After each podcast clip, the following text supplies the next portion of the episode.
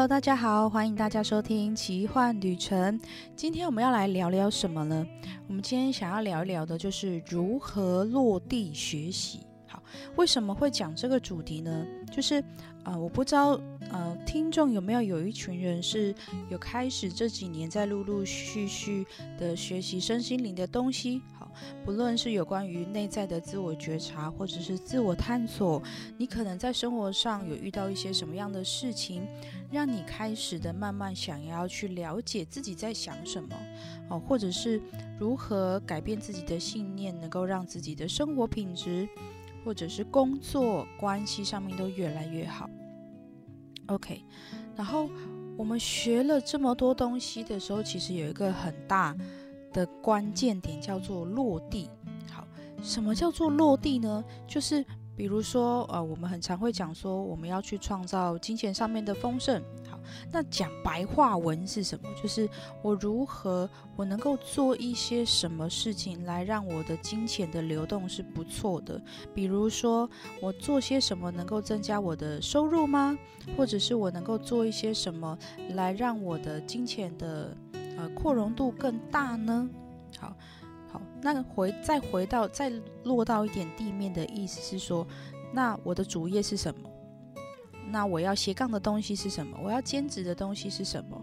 我做的这些事情的目的是什么？是为了赚钱吗？还是你想要去体验到新的技能呢？还是你想要去挑战自己有不同的可能性？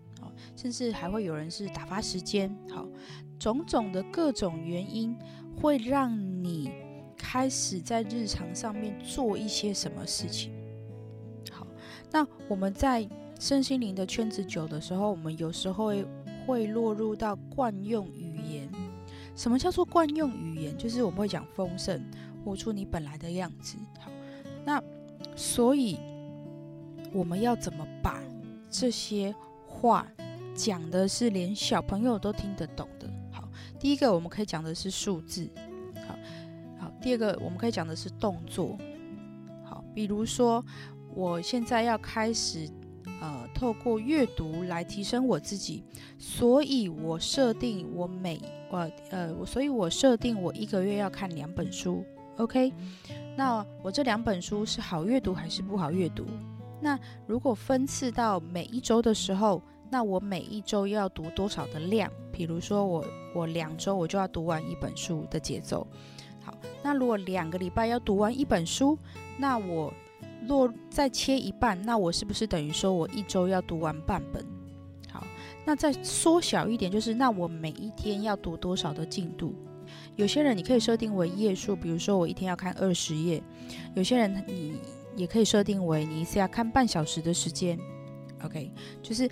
你把你所想做的事情加上时间，你就会具体化这些行为。好，以此类推，任何的事情都是如此。好，就像呃，现在我在教课的时候，我会刻意的让我的学生去练习算塔罗牌，因为在算塔罗牌的过程之中，你才能够去训练表达沟通是如何能够让对方听得懂的。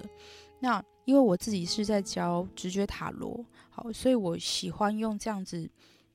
你不需要背太多的牌意，但是你需要练习的是自己的直觉能力跟放空能力。好，再加上我们不断的去重新整理关于这个世界，我们的想法是什么，去微调自己的信念。因为我希望他们透过这个媒介，不只是训练表达，也不只是收水洗，而是再来。在这个过程里面，也看到关于自己的问题是什么。因为对我来说，客人会来到你面前，他可能会是你心里面的某一种投射。他可能问的是工作问题，可能问的是感情问题。那当他来到我们面前的时候，其实也是我们自己的一面镜子。那如果算完整个过程之中的时候，我们留个时间给自己，就是我在个案身上看到关于我的问题是什么。那我们就可以拿回来自己身上用。如果我在个案的身上看到的是他对于金钱的匮乏，他好像一直赚多少都会觉得很不安，那我就会拉回到我自己身上的是这个议题，跟我有没有关联？我现在对于金钱有没有匮乏？我现在对于呃每个月没有固定的收入的时候，我会不会有匮乏？如果有，我们就可以用信念的技巧去翻转它，重新设定一个信念。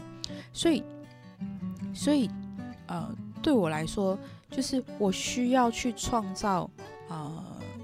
让他们能够检视到日常的一个工具跟媒介，好，这也是我自己很喜欢的地方。那当然有很多的，呃，因为我有在接一对一的智商的时候，有时候每一个人来到我面前的时候，他们其实议题都不会不同，然后也会遇到很多在身心灵圈子很久的朋友。对我来说，真的是那很可惜的，就是怎么样用到生活之中。好，那。我我希我其实我有一个期许，是我能不能够在我尽我所能的呃过程里面去协助到大家。所以如果你在身心灵学习的圈子已经很久了，而且你已经学到了一技之长，我很希望你一定要透过这件事情。如果你比如说你是想要当你那个工具的咨询的角色的时候，你一定要从水洗开始收起。水洗收的叫做一个能量付出跟给予的过程，好，再来是呃认同自己的自我价值，我们会在这，比如说你练了十个个案、二十个个案过程之中去练习增加自己的自信心，慢慢到练习到比如说二十个个案跟三十个个案之后的时候，我就会建议你开始定价。也许你定价不一定要设高，但是一定是能够让你觉得收这个钱你是觉得是舒服的，舒服的金额是最重要的。好，那呃，如果当我们越来越尊重自己的能力的时候，你会很有趣，就是你也会开始尊重身边的任何一个角色，比如说是呃专业人士，我们就不讲了，比如说医生啊、护士啊、律师，我们都会很。尊重对方的职业，那甚至是我们小去买个便当、去买个饮料的时候，我们是不是也可以等同的、如此的尊敬对方的职业，尊敬对方给予我们的服务回馈？我们用呃，我们得到的可能是饮料、食物，那他得到的是金钱跟他的努力跟他的付出。当你越来越尊重自己的时候，你会无形之中你会很尊重任何一个。呃，付出他们所能给予的任何的东西，我觉得这是一个非常正向的循环跟回馈。好，那我总结一下，总结一下，这一集的重点就是第一个落地的方法，讲时间。好，第二个是开始你能够为今天做一些什么，开始把它写下来，而且呃，记得要一个原则，就是呃，我们可以运用原子习惯的理论。一开始不要把难度设太高，好。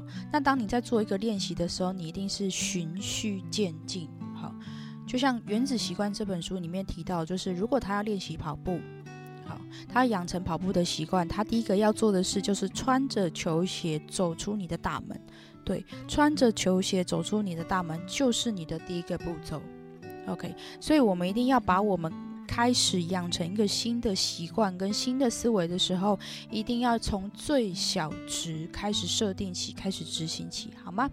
嗯，我希望过一段时间你们练习完了之后，可以跟我分享，呃，开始落地学习的时候，可能遇会遇到的挑战啊，或者是遇到的收获，都可以与我分享，好吗？好，以上今天就是我们今天的分享喽，那我们下一集再见喽，拜拜。